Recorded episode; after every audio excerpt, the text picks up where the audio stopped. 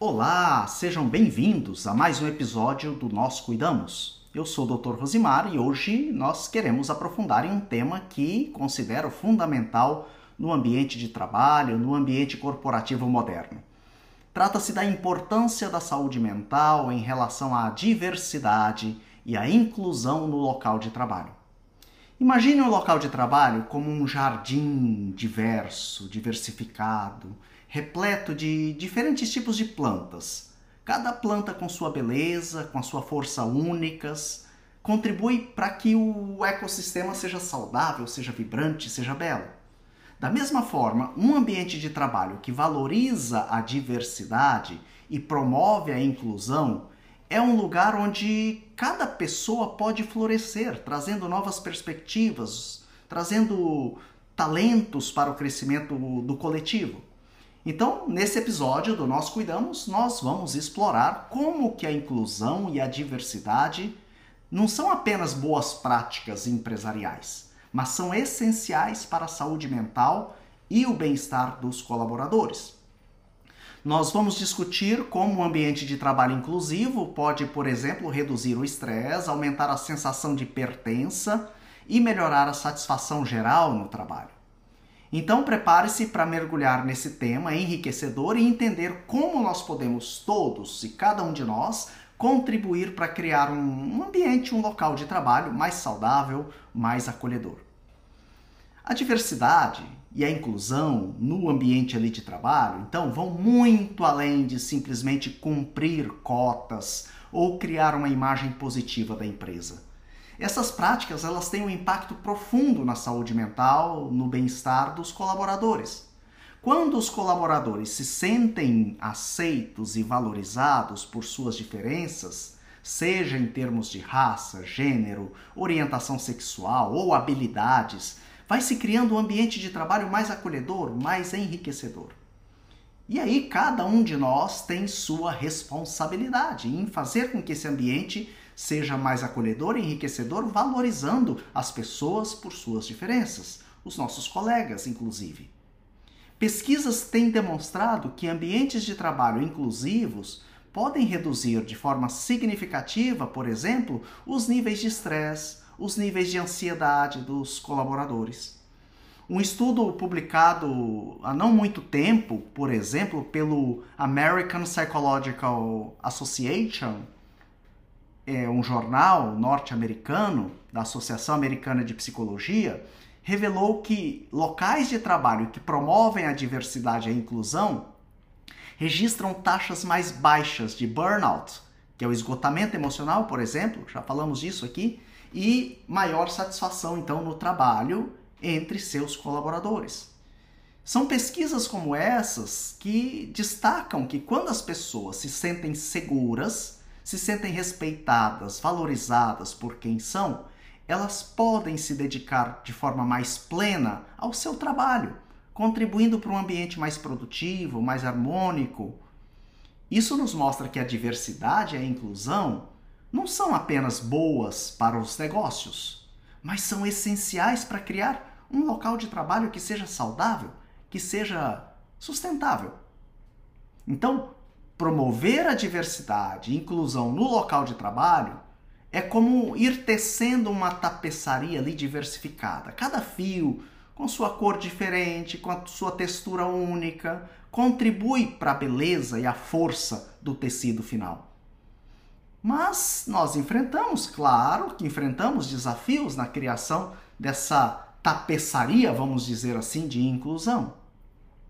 Um dos principais desafios que geralmente se encontra nesse contexto é superar os preconceitos e muitos estereótipos que estão enraizados dentro da gente.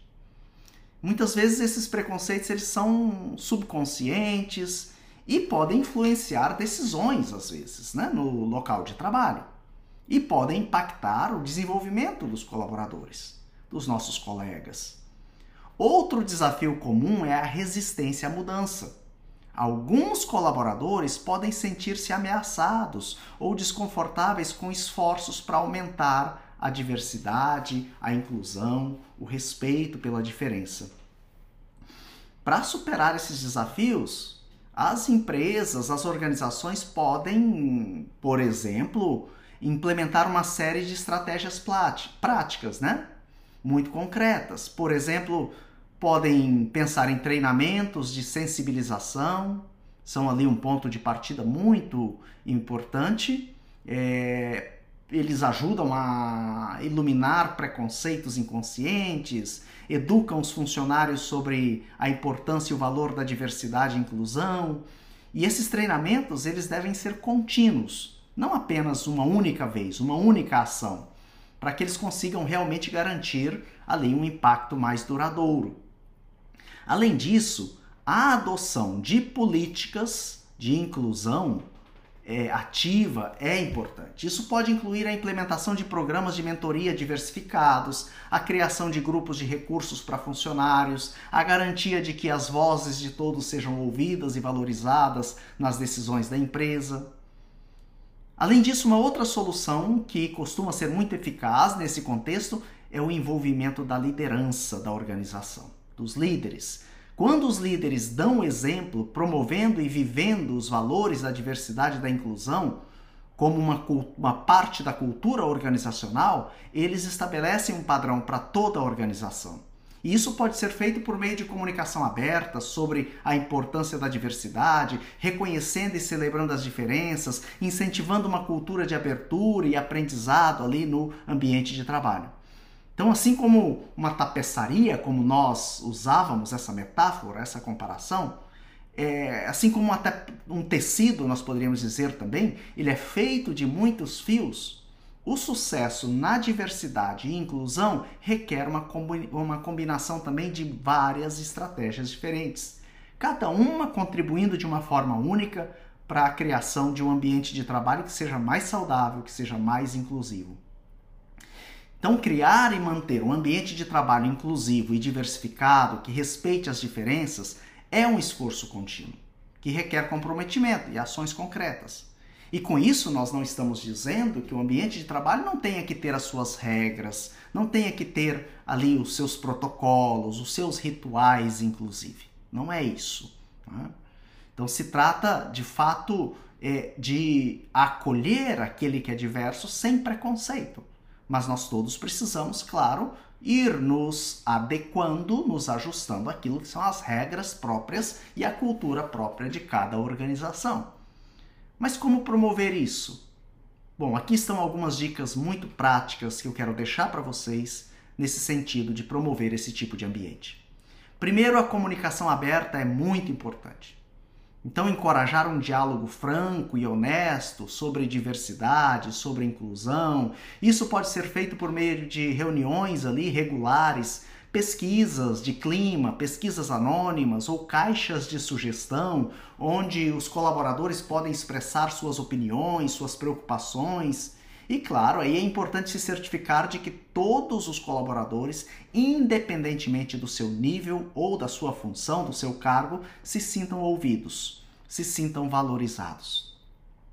Em segundo lugar, é fundamental apoiar o bem-estar dos colaboradores. Isso inclui reconhecer as, que cada pessoa é singular, com suas necessidades singulares. Por exemplo, oferecer alguma flexibilidade, de repente, em alguns casos, né, de horários. É, poderia se pensar, isso vai depender da realidade de cada organização. É, pais, às vezes, mães que precisam de cuidar dos seus filhos, ou proporcionar acomodações, às vezes, para colaboradores com deficiências. A saúde mental também deve ser uma prioridade, como ali oferecendo recursos e apoios que estejam disponíveis para todos os colaboradores.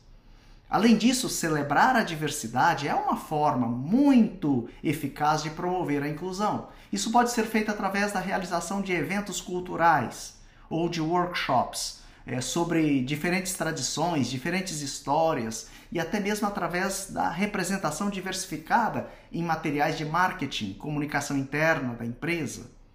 Valorizar isso nesses, nessas peças de marketing, essa diversidade. Um exemplo prático disso é de uma empresa de tecnologia, por exemplo, que implementou semanas da diversidade. Cada semana, ali naquela empresa, era dedicada a celebrar uma cultura diferente, uma identidades ou histórias diferentes.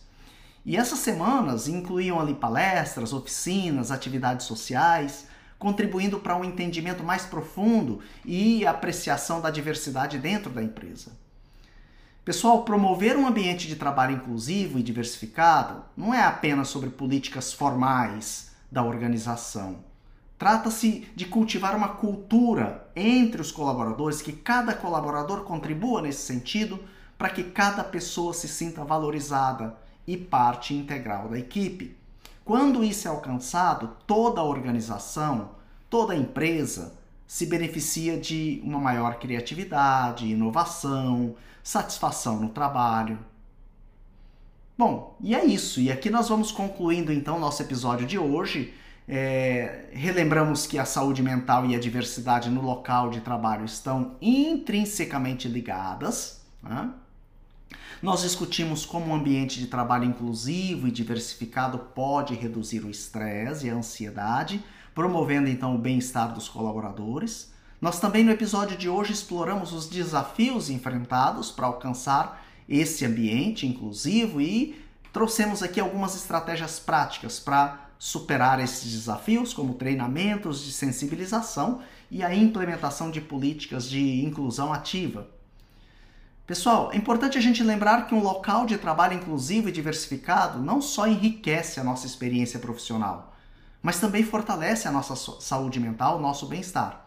E é responsabilidade de todos, todos e cada um de nós contribuir para a criação de um ambiente que seja acolhedor, que seja respeitoso, onde a diversidade seja celebrada, todos se sintam valorizados.